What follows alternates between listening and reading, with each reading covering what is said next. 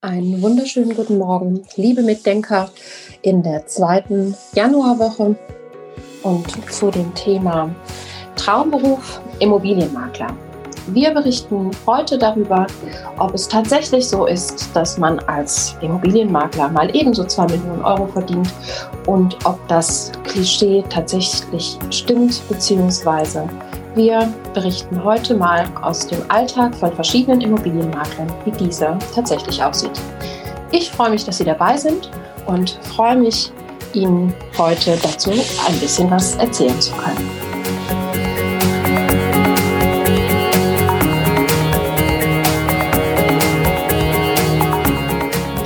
Wissen, ist es so, dass der Immobilienmakler keine geschützte Berufsbezeichnung ist. Das bedeutet, es braucht also keine geregelte Berufsausbildung oder ein Studium. Und das heißt eben auch, dass viele Quereinsteiger in diesen Beruf einsteigen und makeln. Doch die Frage ist ja, kann wirklich jeder diesen Job ausüben und ist das schlechte Image berechtigt? Beziehungsweise was versprechen sich Menschen von diesem Beruf auch?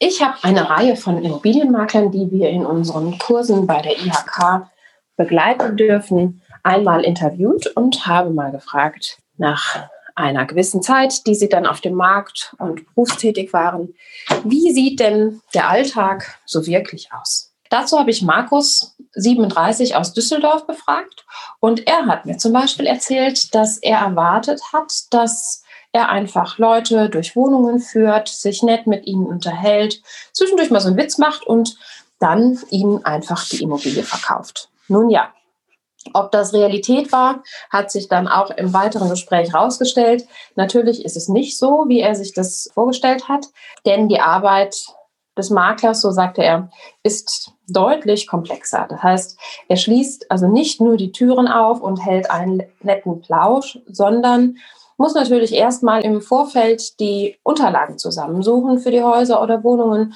zum Beispiel auch herausfinden, wann wurde das Dach das letzte Mal saniert oder wie alt ist die Heizung, wie hoch sind die Rücklagen, gibt es die Eigentumsprotokolle von den Eigentümerversammlungen und die Beschlusssammlung und sämtliche Unterlagen, die ein künftiger Erwerber dann eben auch haben möchte, beziehungsweise alles Fragen, die er sich dann auch im Zweifel stellt und auf die dann Markus eine Antwort haben muss. Doch das Schwierigste findet er, ist die Akquise der Objekte, denn das Problem ist, er arbeitet ja in Düsseldorf und dort gibt es eben kaum verfügbaren Wohnraum. Das heißt, für ihn als Selbstständiger bedeutet das auch, dass er ein gutes Netzwerk braucht.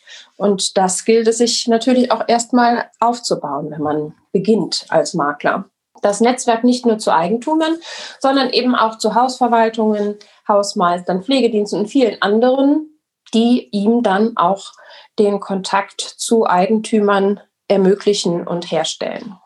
Er sagt, dass es ungefähr ein halbes Jahr dauert, bis er die Immobilie akquiriert, den Kontakt zum Eigentümer hergestellt hat und dann auch den passenden Käufer gefunden hat.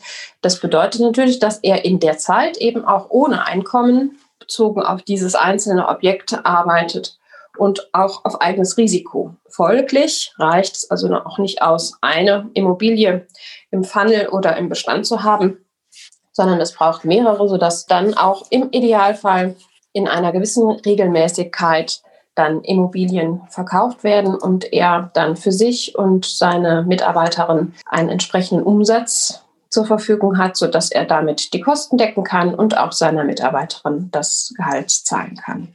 Er persönlich findet es ungerecht, dass Makler im Allgemeinen so verschrien sind. Natürlich gibt es schwarze Schafe, so sagt er. Doch die Menschen, die gut mit Worten umgehen können, aber am Ende gar nicht wissen, was sie da eigentlich verkaufen, bleiben in der Regel nicht so lange im Geschäft.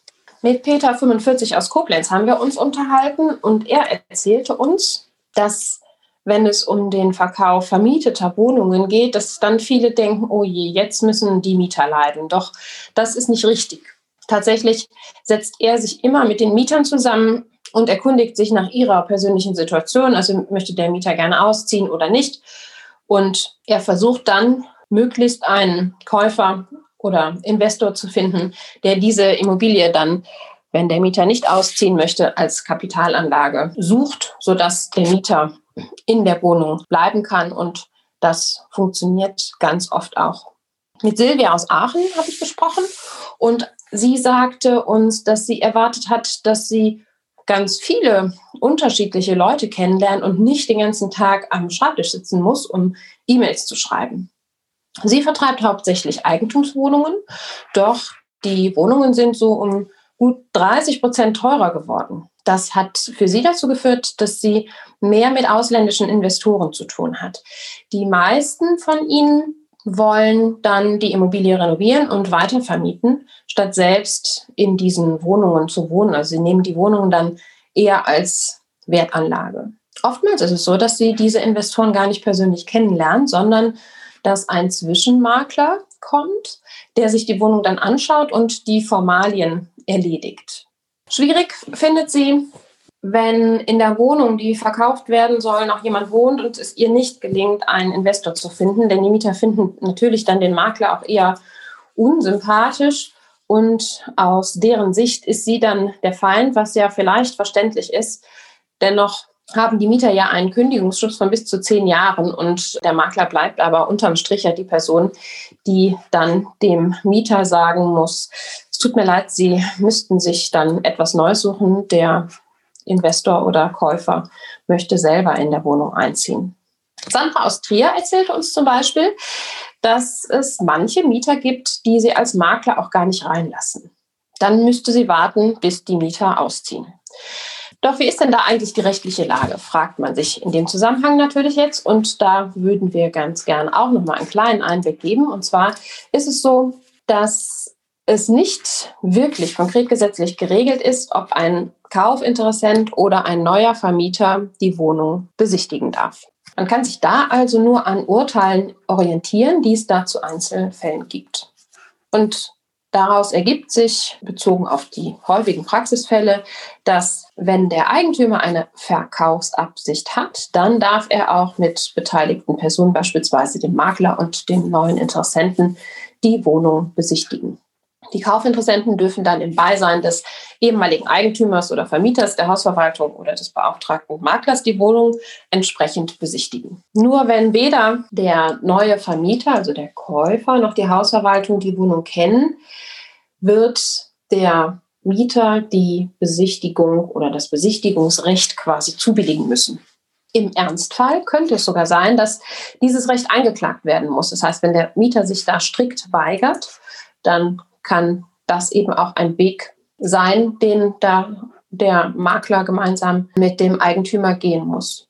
Und wenn der neue Vermieter die Wohnung sogar schon kennt, weil er sie zum Beispiel als Kaufinteressent besichtigt hat, dann wird er zum Beispiel nicht mehr so einfach verlangen können, nochmal in die Wohnung reinzukommen, beziehungsweise diese nochmals zu besichtigen, es sei denn, er hat ein berechtigtes Interesse. Also das ist dann anders, wenn der Eigentümer sagt, dass er die Wohnung modernisieren möchte, dass er da auch Firmen braucht, die zum Beispiel sich das Objekt anschauen, um ein Angebot abgeben zu können. Dann muss der Mieter den neuen Eigentümer oder neuen Vermieter auch nochmal wieder in die Wohnung lassen und der neue Eigentümer hat auch das Recht zur Besichtigung, wenn zum Beispiel Mängel bestehen und diese noch nicht beseitigt wurden und nochmal beseitigt werden müssen oder er sich das dann im Detail nochmal anschauen möchte. Also es geht darum, dass ein berechtigter Grund hierfür vorliegt. Um da Konflikte auch zu vermeiden, empfiehlt es sich mit dem Mieter da einen guten Draht im Vorfeld aufzubauen. Das ist sicher immer eine gute Idee, damit es da nicht zu Konflikten und Reibereien kommt, die dann der Makler einfach auch noch ausbügeln muss. Also unangemeldet aufzuschlagen ist vielleicht auch nicht eine Situation, die dazu beiträgt, sondern da im Vorfeld auch geregelt vorzugehen, netten Kontakt zu den Mietern aufzubauen, Massenbesichtigungen zu vermeiden und auch eine vernünftige Tageszeit anzubieten, die dann entsprechend der Arbeitssituation von den Mietern passt. Also vor allen Dingen vorher einen Termin abzustimmen. Und Sandra berichtet uns, dass es tatsächlich Investoren gibt, die in Kauf nehmen, da Rechtsanwälte einzuschalten und den Mietern trotz Kündigungsschutz mit dem Rausschmiss zu drohen oder ihnen vielleicht auch Geld anbieten, dass sie dann entsprechend früher ausziehen und sich die Umzugs bzw. Renovierungskosten dann entsprechend ein bisschen leichter anfühlen. Ob man mit diesen Investoren da zusammenarbeiten möchte, hängt natürlich immer von der persönlichen Einstellung beziehungsweise auch von den Möglichkeiten ab, ob ein Objekt auch anderweitig zu vermitteln ist oder nicht. Ja, also das führt sicher auch dazu, dass gerade das Thema oder der Bereich Immobilien nicht über den besten Ruf verfügt, wenn dann solche Geschichtensituationen passieren und die natürlich auch weitererzählt werden. Tobias 34 beispielsweise aus Bad Kreuznach hat uns erzählt, dass er vor seinem eigenen Start als Makler diese eher als unsympathisch empfunden hat. Also Typen mit Anzug und Krawatte, die irgendwie arrogant irgendwelche Massenbesichtigungen durchführen.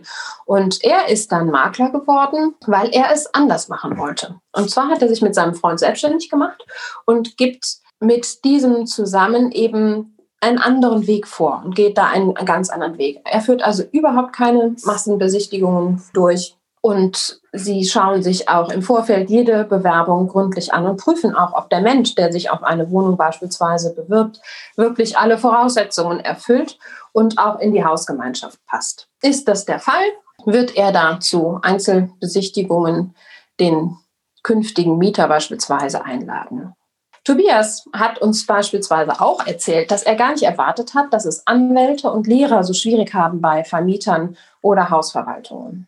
Denn bei Anwälten fürchtet man offensichtlich, dass ja, Klagen reinpurzeln und bei Lehrern, die haben wohl den Stempel weg, so sagt er, dass die sich ständig beschweren. Tatsächlich kann ich das aus unseren Erfahrungen auch so wiedergeben. Diese Stempel kennen wir auch und da gibt es beispielsweise auch Bauträger, die solche Äußerungen machen, dass sie solche Kunden nicht so gerne haben.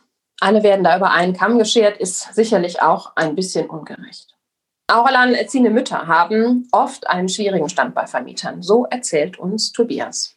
Wir haben auch noch den Stefan aus Köln, er ist 29, interviewt und er berichtet, dass es manchmal schwierig ist, wenn er so als junger 29-jähriger Mensch einem erfahrenen Manager gegenübersteht, einem Kunden, der schon ja ein gestandener und berufserfahrener Mann, Käufer, Mensch, was auch immer ist, Investor. Und in der Regel erwartet derjenige dann auch, dass der Makler etwas älter ist und über eine gewisse Berufserfahrung verfügt.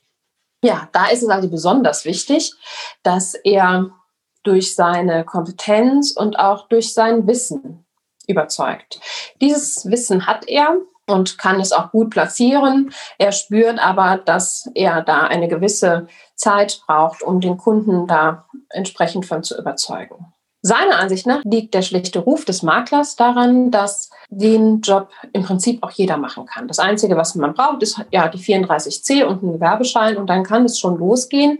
Und das führt zu dem Resultat, dass unheimlich viele Makler gar nicht wissen, was sie da verkaufen. Also er selbst hat eine dreijährige Ausbildung zum Immobilienkaufmann absolviert und ist mittlerweile fünf Jahre etwa im Geschäft und macht seinen Job nach wie vor sehr gerne. Sein Alltag sieht so aus, dass er zum Beispiel um 39 in der Regel anfängt, da er meistens auch nachmittags immer noch ein bisschen länger arbeiten muss, denn nachmittags sind dann oder abends sind dann die Termine und es gibt auch dann noch viele Telefonate. Er ist dann also unterwegs oder telefoniert.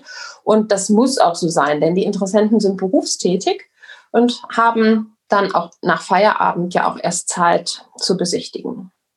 Ab 8 Uhr ist das Telefon bei Ihnen natürlich besetzt. Da ist also ein Kollege etwas früher da, er ist dann etwas später da, sodass die anderen Kollegen dann um neun erst anfangen. Abends geht es bei ihm meist so bis 19 Uhr in etwa. Im Sommer auch schon mal was länger, weil es ja dann noch länger hell ist. Und natürlich kommt es an den Wochenenden auch zu Besichtigungen. Da hat der Kunde natürlich Zeit, also seine Freizeit und möchte dann auch gerne dazu eine Besichtigung durchführen.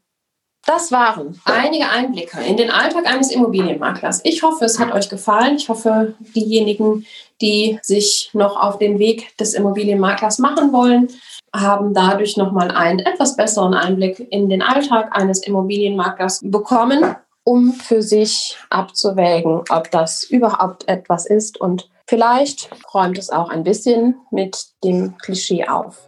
Ich freue mich, dass Sie zugehört haben und freue mich auch, wenn Sie wieder einschalten, wenn wir Ihnen den nächsten Podcast anbieten. Nächste Woche haben wir etwas zum Thema Immobilienbewertung. Sie können sich jetzt schon darauf freuen. Und damit sage ich vielen Dank und bis bald.